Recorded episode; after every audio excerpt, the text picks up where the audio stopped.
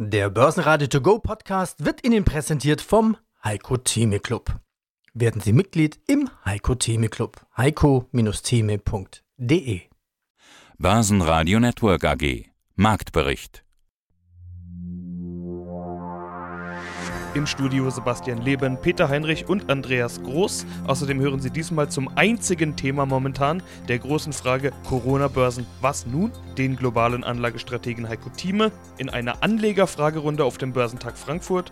Robert Halver, Leiter der Kapitalmarktanalyse der Baderbank. Vermögensverwalter Bastian Bosse von BRW. Derivatespezialist Holger Fertig von der Commerzbank. Vivian Sparenberg von Fontobel und Thomas Meyer zu Drewer von Luxor Asset Management. Zur Absage des Börsentags in Düsseldorf am kommenden Wochenende Veranstalter Dirk Mahnert, zu den Jahreszahlen von Unidevice, CEO Dr. Christian Pahl und zu seiner Wikifolio-Strategie Wikifolio Trader Stefan Farnhorst aka Steuerfuchs. Interviews in ausführlicher Version und weitere Beiträge hören Sie auf börsenradio.de oder in der Börsenradio-App. Wer mal ein typisches Beispiel braucht für Verunsicherung an den Börsen, der kann sich den heutigen Montag dafür vormerken. Positiver Start in die Woche, passend zu der Stimmung auf dem Börsentag in Frankfurt, der am vergangenen Samstag trotz Corona stattfand und auch gut besucht war. Der Börsentag in Düsseldorf am kommenden Wochenende ist übrigens abgesagt, dazu gleich mehr. Im Laufe des Tages drehte der DAX dann aber ab, viel weit ins Minus. Die Wall Street eröffnete positiv, doch das schien keine Wirkung zu haben. Zunächst. Denn umso grüner die Kurse an der Wall Street wurden, umso beherzter griffen auch hier die Anleger zu. Der DAX schaffte es nochmal ins Plus. Zu Börsenschluss reichte es nicht mehr für grüne Kurse. Die minus 0,3% auf 11.858 Punkte fühlen sich trotzdem nicht so schlimm an wie die Kursmassaker der vergangenen Tage. Und nachbörslich waren die Kurse auch wieder grün. So viel sei schon mal verraten. Ist der Boden also erreicht? Sind das wieder Kaufkurse? Das und mehr versuchen wir für Sie zu klären. Mein Name ist Robert Halver, ich bin der Leiter der Kapitalmarktanalyse der Baderbank AG.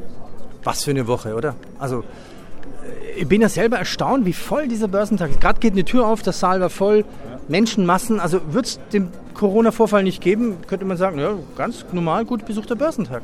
Ja, ohne Coronavirus hätten wir nicht mehr Zuschauer hier, nicht mehr Zuhörer. Das ist ganz komisch. Aber ich glaube, man muss auch sehr klar sagen, wäre man Hollywood-Regisseur die nächsten zwei, drei Wochen, da kommen dann mal richtig die Blockbuster sozusagen, Schulschließungen, die Absagen von Großereignissen. Das wird dann nochmal auf der psychologischen Ebene nochmal sehr negativ wirken. Ich könnte mir vorstellen, dass in Zukunft der eine oder andere Börsentag leider abgesagt wird.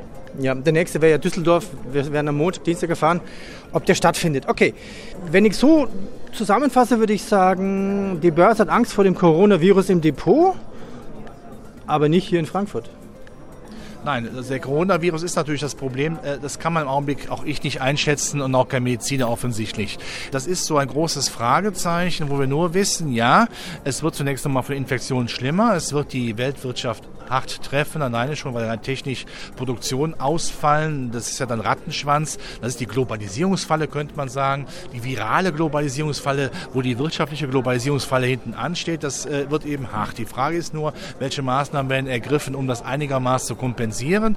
Hongkong hat es vorgemacht mit Helikoptergeld. Das könnte ich mir auch in Europa vorstellen. 10.000 Hongkong-Dollar kriegt ihr, ja, ne? also 1.300 US-Dollar. Ja, allerdings bei uns wahrscheinlich dann bitte, wenn wir es denn machen müssten, dass wir das mit in Form von Gut Gutschein macht, wo man sagt, innerhalb von vier Wochen muss das Geld ausgegeben werden. Das soll keiner sparen, das soll ausgegeben werden. Das ist quasi dann so etwas wie die Abwrackprämie Anfang 2009, ja, äh, dass man eben das großflächig macht, weil jetzt darf eins nicht passieren, die Konjunktur weltweit darf nicht dramatisch einbrechen, wo wir auch den Digitalisierungsschock haben und auch noch den einen oder anderen Schock aus dem Handelskrieg, das wäre jetzt fatal. Aber ich denke, wenn selbst eine Bundesregierung in Berlin das Tabuthema schwarze Null angehen möchte, ja, dann ist das richtig und man müsste jetzt wirklich Geld locker machen. Ich habe immer gesagt, wir kriegen das Geld ja nachgeschmissen, die EZB kauft den, den, den, den Schmodder auf. Ich muss ja so nennen, Staatspapiere. Wieso wird nicht in die Zukunft äh, Deutschlands investiert? Was der Bosse, Vorstand der BRW AG. Ja, da sind wir schon fast so ein bisschen bei, wie stelle ich mich jetzt auf? Sie waren ja belächelt worden, weil Sie nach dem starken Jahr 2019 vorsichtiger waren, die Aktienquote zurückgenommen haben, Liquidität dafür rauf. Lächeln Sie jetzt zurück? Ja, auch damit kann man, glaube ich, nicht viel gewinnen. Also wir machen das ja nicht, um unseren Wettbewerbern zu zeigen, seht ihr, was wir alles können, was ihr nicht könnt. Da gibt es auch viele draußen, die auch wirklich einen guten und zumal einen ernsthaften Job betreiben die möchten wir auch gar nicht angehen. Aber ich glaube schon, dass es nach wie vor die richtige Strategie ist, in stärkere Marktphasen hinein selektiv etwas zu verkaufen und genauso dann in schwächere Marktphasen hinein auch selektiv wieder zuzukaufen. Wir sind keine Prognostiker, das heißt, ich weiß nicht, wo der DAX, wo der S&P morgen, übermorgen oder auch in drei Monaten stehen wird. Ich weiß es nicht, ich sage auch, dass ich es nicht weiß. Aber was man, glaube ich, gut einschätzen kann immer wieder, ist der Einzelfall, zumindest mal besser einschätzen kann. Und da gibt es eben gewisse Trends, gewisse Megatrends und so man davon ausgehen kann, dass diese nicht durch zum Beispiel Corona gebrochen werden. Und da fällt mir jetzt nicht einer ein, wo das der Fall wäre. Dann kann man gezielt drauf gucken und von dem einen oder anderen Kursrückgang dann auch wirklich profitieren und in der erwarteten Aufholung dann auch wiederum partizipieren. Das machen wir gerade. Wir durchforsten gerade das Portfolio ein bisschen. Wir werden auch selektiv, haben es noch nicht getan, aber werden perspektivisch vermutlich auch selektiv langsam anfangen, wieder mal aus Liquidität ein Stück weit mehr Aktie werden zu lassen. Ausdrücklich, das sei nochmal betont, nicht mit dem Ziel, dass wir dann morgen damit erfolgreich sein werden, aber im Blick auf die kommenden Jahre das Richtige getan haben. Dirk Mahnert, Geschäftsführer der B2MS GmbH und Veranstalter des Anlegertages in Düsseldorf. Ja, und wir haben uns auch gerade eben getroffen in Frankfurt auf dem Börsentag Frankfurt und wir hatten im Vorfeld schon überlegt, naja, so beim Aufbau, hm, wer wird da kommen, vielleicht maximal ein Drittel wie sonst. Und dann ist die Überraschung passiert. Der Börsentag war voll. Der war richtig voll besucht und hätte es das Thema Corona nicht gegeben, hätte man gesagt, na, ein sehr gut besuchter Börsentag in Frankfurt. Das ist so erstmal rückblickend. Wie, wie bist du zufrieden mit Frankfurt? Ja, also in jedem Fall. Wir hatten natürlich auch bis zur letzten Minute noch überlegt, müssen wir es nun absagen in Hessen oder nicht. Und es war, glaube ich, dann im Nachhinein eine gute Entscheidung, dass wir es durchgezogen haben, weil es bestand jetzt dort auch keine Panik oder so. Alle Leute, die hingekommen sind, hatten dann auch keine Angst vor dem Virus, sondern eher das Informationsbedürfnis. Und ich glaube, die letzten Tage mit den großen Ausschlägen haben natürlich auch äh, die Leute neugierig gemacht, wie es nun weitergeht. Und die Referenten gelöchert und natürlich auch die vielen Aussteller. Insofern waren wir sehr zufrieden mit der Resonanz in Frankfurt. Ja, und jetzt kommt Ja. eigentlich, Klammer auf, und es sagt schon, wo wir hinaus wollen, eigentlich käme jetzt der Börsentag Düsseldorf. Im Epizentrum jeglicher Corona-Angst. Ja, leider können wir es ja kurz machen. Wir haben uns äh, einfach das noch, noch mal angeschaut und neu bewertet. Also Nordrhein-Westfalen werden wir jetzt die Notbremse ziehen und einfach die Veranstaltung verschieben. Das heißt, jetzt am 7. März ist es erstmal nicht in der Klassikremise, aber wir haben schon einen neuen Termin und zwar den 6. Juni in der Hoffnung, dass dann die ganze Aufregung von uns gewichen ist und wir uns dann alle gesund und munter in der Klassikremise sehen zum Anlegertag. Mein Name ist Holger Fertig und ich bin Zertifikate und Optionsschein-Experte bei der Commerzbank. Also eigentlich wollten wir das Thema machen, welche Derivate sind gut für einen Rekordmarkt.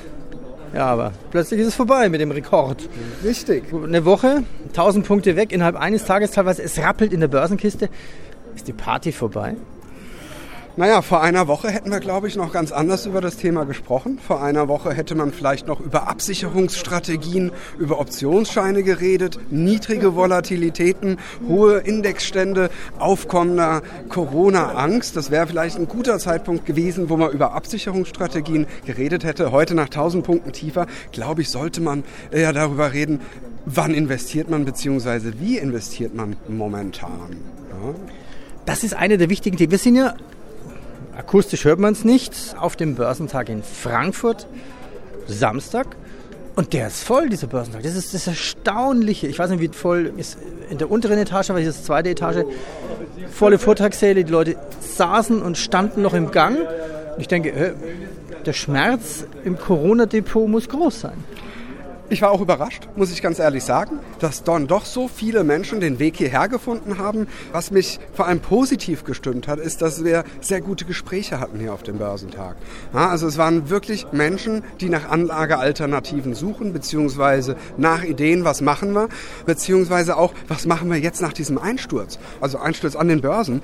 Und nicht nur da ist die Unsicherheit groß, generell ist die Unsicherheit, was mache ich mit meinem Geld, beziehungsweise wie lege ich mein Geld an in diesem Moment, in dieser Niedrigzinsphase. Und da konnten wir, glaube ich, in vielen Gesprächen auch den Kunden Ideen mitgeben, was momentan läuft, was wird gekauft. Ja, wir sehen also. Okay, die Frage, die Frage übernehme ich gleich. Also, oh, okay, was macht man? Reduzierte Aktienquote, Discount-Zertifikate, Liquidität. Ich glaube, das Hauptproblem ist, die meisten Leute haben Liquidität. Also zumindest die, die Liquidität haben, sind oftmals nicht investiert. Und das hören wir. Ich habe gefragt in meinem Vortrag, wer hat sich schon mal mit Aktien beschäftigt? Da hat nicht mal ein Viertel die Hand gehoben. Das heißt also, hier ist Anlagenotstand. Die Menschen suchen nach Anlagen. Sie wollen Informationen haben und kommen hierher, um sich zu informieren. Da konnten wir natürlich auch helfen und Ideen mitgeben. Mein Name ist Vivian Sparenbeck und ich bin Produktmanagerin bei von Dobel. Wir treffen uns auf dem Börsentag in Frankfurt und ich habe meine Mundschutzmaske wieder eingesteckt. Die Menschen haben Angst vor Corona im Depot, aber anscheinend nicht vor der Ansteckung. Es ist erstaunlich voll für den Börsentag, oder? Wir haben ja alle schon Angst gehabt, dass da wenig Besucher kommen. Ein paar Aussteller haben abgesagt. ein paar Lücken gibt's. Wie ist deine Einschätzung? Voller Börsentag, oder? Also wenn man nicht wüsste, dass Corona ist, könnte man sagen, ja, normal gut besuchter Börsentag, oder? Am Anfang habe ich auch gedacht, es ist ein bisschen weniger los und dass jetzt überhaupt gar keiner mehr kommt, aber dann kam so eine Welle, wo anscheinend jetzt sich gar keiner mehr äh, dem Corona irgendwie ähm, hier unterlegen fühlt. Das Desinfektionsspray steht bei den meisten Leuten auf dem Tisch. Einige sind abgebaut worden, einige Stände von ein, zwei Ausstellern, aber es ist jetzt nicht so, dass man irgendwie eine Angst spüren kann oder dass man sagt, die Leute haben irgendwie Angst, über Aktien oder Zertifikate zu informieren. 2020. Bisher schon ein verrücktes Börsenjahr, oder? Zuerst der Handelskonflikt USA-China, dann die politische Unsicherheit im Nahen Osten, das haben wir schon wieder alles vergessen. Und jetzt natürlich der Coronavirus. Die Corona-Strategie dieser Tage, eine reduzierte Aktienquote, Discount-Zertifikate, Liquidität und Gold. Gold, jetzt zum Zeitpunkt des Interviews, wo steht etwa Gold? Gold steht ungefähr bei 1586 Dollar. Ist Gold keine Krisenwährung? Also Gold, der Freitagskurs minus 3,6 Prozent. Kann man sowas erklären? Erklären ist immer schwierig, vor allem weil es immer sehr, sehr viele unterschiedliche Herangehensweisen gibt, warum Gold steigt, fällt oder auch äh, sich seitwärts bewegt. Die meisten Goldkurse, wenn sie nach oben gehen, gerade ist eigentlich geprägt davon, dass man sagt, dass die anderen Assetklassen im Minus sich bewegen. Ein DAX, der fast 500, 600 Punkte verliert äh, in mehreren Tagen in Folge. Ein Dow Jones, der 1000 äh, Dollar oder 1000 Punkte sich auch hier äh, die Federn lässt. Also da ist schon ein bisschen was, wo man sagen kann, okay, da müsste eigentlich Gold durch die Decke Decke gehen. Aber es sind auch nicht mehr die Zeiten, wo man sagt, okay, wir, wir schichten jetzt unser komplettes Portfolio von Aktien in äh, Gold um, gerade weil man sagt, dieses, dieses Einbrechen der Börsen hat halt wirklich was mit viel Faktoren zu tun und das Gold ist einfach der sichere Hafen, ja, für die Zwischenzeit, aber auch Gold ist anscheinend nicht gefreit davon, äh, einfach mal ein bisschen einzubrechen. Thomas Meyer zur Drewer von Luxor Asset Management hier in Deutschland. Corona-Börsen, die Rallye, ist sie vorbei? Sie wird hoffentlich wiederkommen. Aber in der Tat, wenn man jetzt mal die äußeren Verhältnisse außen vor lässt, es schneit ja auch Gott sei Dank nicht wie vor zwei Tagen, dann beschäftigt die Leute schon der Coronavirus hier und dass die Märkte stark gefallen sind. Und ich glaube, das Wesentliche ist, wo wir gemeinsam zu beitragen können, ist zu beruhigen. Und vielleicht etwas, was ich eben kurz einflechten durfte bei meiner Präsentation, was dann auch natürlich ganz plötzlich kam, weil ich vorher auch nicht drüber nachdenken konnte. Wenn man mal auf den MSCI World schaut, also den Index, der rund 1650 Aktien aus 23 industrialisierten Ländern abbildet, dann hat er sich zwischen 1974 und etwa 2019, Mitte 2019 pro Jahr, und jetzt wird es interessant, pro Jahr um plus 8,7 Prozent pro Jahr entwickelt. Also durchschnittlich, da waren die schlechten Jahre 2008, 2009 ja, ja auch dabei. Jetzt kommt der entscheidende Punkt, da war ja Meeres drin. Da war, und ich hatte die Diskussion mit verschiedenen Damen und Herren etwas fortgeschritteneren Alters hier auf dem Börsentag heute, da ist der Crash 87 drin, da ist Lehman drin, da sind verschiedene andere Dinge drin, da ist auch 9-11, also der 11. September drin. Und wenn Sie heute drauf gucken, sieht man das teilweise kaum noch. 87 beim Ausdrucken sieht aus, als hätte der Laserdrucker ein Problem. Aber es zeigt aber noch was anderes. Es war klug, dabei zu sein, die Nerven zu behalten und weiter zu investieren. Warum? Weiter zu investieren, weil natürlich die Börse davon lebt, dass Kurse auf und ab schwanken. Am besten lässt sich das erkennen bei Sparplänen, was ja viele tun. Was heißt denn das, wenn es immer nur in eine Richtung geht? Naja, jedes Mal, jede Sparplanausführung wird der ETF, den ich kaufe, teurer. Ich kriege immer weniger Stücke.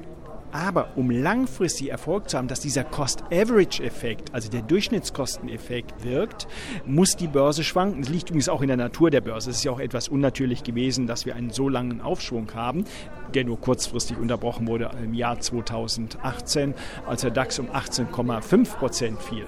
Aber es ist wichtig und es gehört zu der Börse, dass die Volatilität schwankt und damit auch die Kurse schwanken. Ja, und hier am Börsentag, da stehen ja Interessierte rum. Wer hat eine Frage? Meine Frage wäre, ähm, es gibt ja aktuell zu beobachten die große Diskrepanz zwischen äh, diesen Wachstumstiteln und sogenannten Value-Titeln. Ähm, ob Sie sehen, dass sich da praktisch dieses Niveau ähm, mal wieder ein bisschen angleicht und diese Value-Titel mal wieder äh, im, mehr im äh, Fokus der Anleger sind. Insbesondere dann zum Beispiel im äh, Ölsektor, wo ja hochqualitative Unternehmen im Moment gehandelt werden, ähm, dass man da also praktisch Dividendenrenditen sieht, die jenseits der 8% sind. Hätten Sie einen Namen, den Ihnen da jetzt in den Sinn kommt? Beispielsweise Shell oder PP, also dann schon die hochwertigeren Unternehmen. Es gibt ja da dann auch minderwertigere Unternehmen wie Occidental Petroleum oder so mit hoher Verschuldung. Aber Shell oder BP achte ich jetzt dann schon eher als werthaltiger. Ob sich da Chancen bieten? Äh, die Antwort heißt ja. Es ist eine sehr sophisticated Frage, die Sie stellen. Sie haben sich offensichtlich mit der Börse schon beschäftigt. Uh, Value ist zurzeit absolut in. Und wenn ich Ihnen BSF genannt habe, das ist eine Value-Aktie mit 6% Dividendenrendite, soliden Wachstum, Chemie brauchen wir, egal was man davon denkt. Uh, Öl ist ein zweischneidiges Schwert. Wenn Sie Greta folgen und Fridays for Futures jeden Tag mitmachen, jeden Freitag, dann sind Sie auf der anderen Seite. Ich behaupte, da wir 100 Millionen Fass Öl jeden Tag brauchen. Es gibt gar keine Alternative zum Öl in den nächsten 10 oder 20 Jahren. Wir müssen woanders mit investieren, aber es ist naiv, typisches jugendliche Naivität, aber auch mit Enthusiasmus soll man unterstützen. Aber als Anleger sage ich bitte vorsichtig. Selbstverständlich, ich habe auch die Occidental übrigens bei mir mit drauf, weil sie eben 9% bringt, ist ein Risikofaktor, ist gerade als Junk bezeichnet worden, die Verschuldung, das kann man nehmen. Aber als Beimischung, ja, da würde ich 1 bis 2% investieren und ich hatte bisher Exxon Mobil drin, die verdienen aber ihre Dividende nicht, deswegen ist bei mir jetzt Chevron oder die genannte Shell, die ich schon mal auf der Liste hatte. Das kann man investieren. Das sind solide Aussagen. Und dann natürlich auch eins, was müssen wir im Öl machen? Wir müssen nach Ölfeldern suchen. Nach wie vor. Da ist Schlumberger der Marktführer, jetzt auf dem 10-jährigen Tiefstand. Dividendenrendite liegt über 5%. Kann natürlich immer wieder gekürzt werden, muss man auch wissen. Aber Schlumberger würde ich hier absolut bei 27. Das ist mein frühes Ostergeschenk. Das ist das Osterei, was man sich reinlegt. In fünf Jahren unterhalten wir uns, ob sie 50% oder 100% verdient haben. Nicht? Also das ist eine ganz solide Frage. Value wurde immer jetzt negiert, hat nur kurzfristige Phasen, wo es besser ist als Wachstum. Aber die Wachstumhysterie, die wir hatten mit den Fang-Aktien, das war übertrieben. Und man sieht ja auch selbst Tesla, nicht wahr, äh, die ich sehr kritisch sehe auf diesem Niveau, Sie wird überleben, aber Tesla ist nicht das einzige Autounternehmen, was noch in zehn Jahren gehen wird, oder Technologieunternehmen, was auch auf der Straße fährt, wie man es mal so definiert. Das heißt, da haben wir 25 Prozent auch in einer Woche wieder mal verloren, nachdem natürlich auch 300 Prozent gewonnen hat. In anderen Worten, es bleibt enorm spannend und das ist ja das Thema, was ich bei mir auch in meiner täglichen Marktprognose auch im Club bespreche. Wie baue ich ein Portfolio auf, was ich Ihnen vorhin aus Zeitgründen nicht nennen konnte. Ich fokussiere mich ja auch auf 26 Positionen. Warum?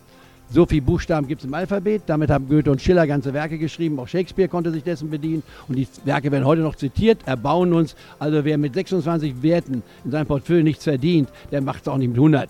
Also und wenn Sie dann auf die chinesischen äh, äh, Buchstaben hinausgehen, dann müssen Sie 4000 Werte haben. Das ist eine dermaßen Verzettelung. Da wissen Sie gar nicht mehr, wo Sie sind. Deswegen können die wenigsten auch Chinesisch sprechen. Ne?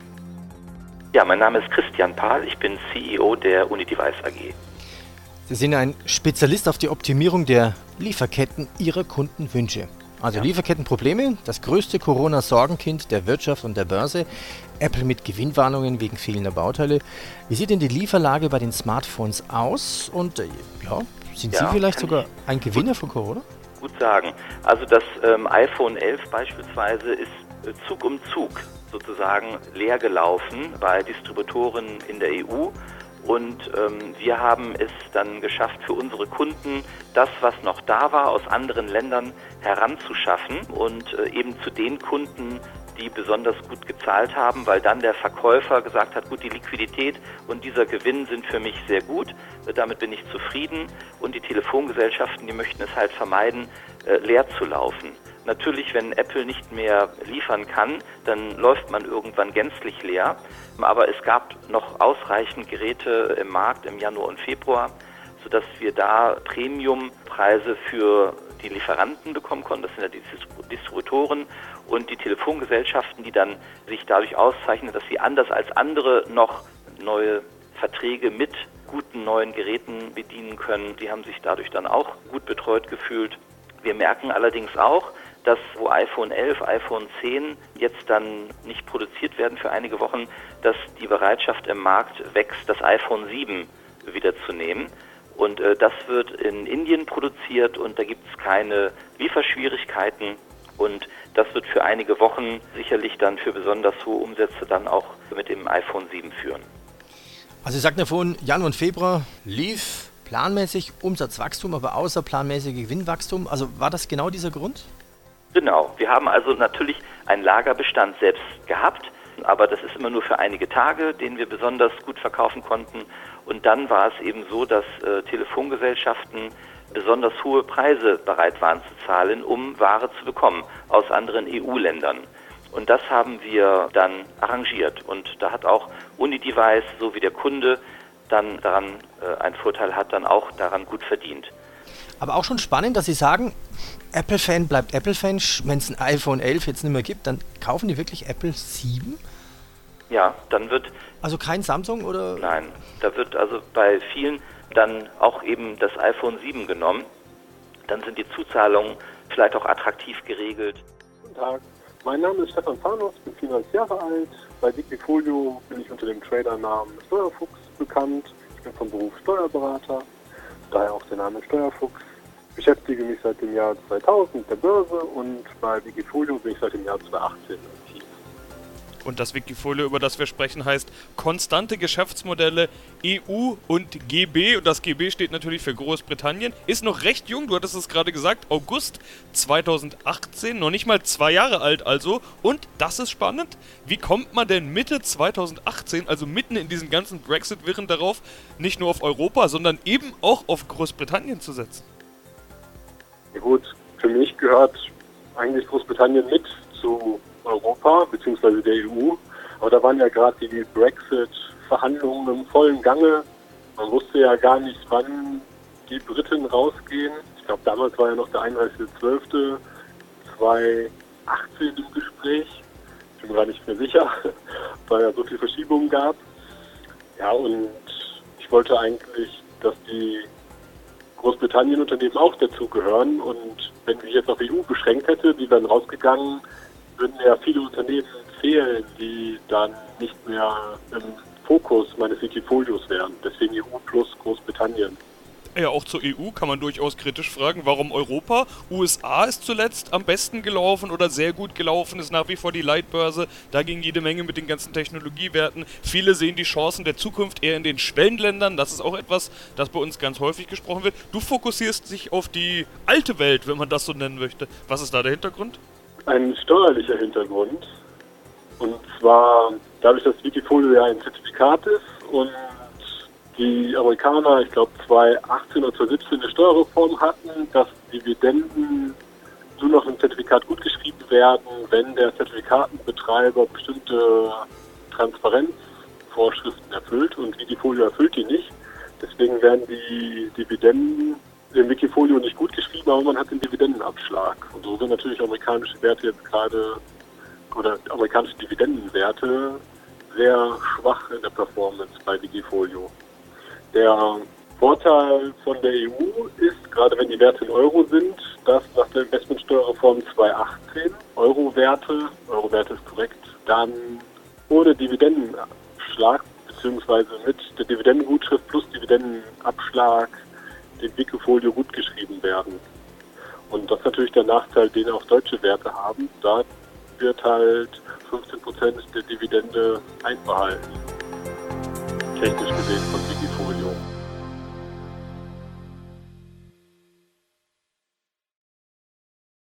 Der Börsenradio To Go Podcast wurde Ihnen präsentiert vom Heiko Theme Club.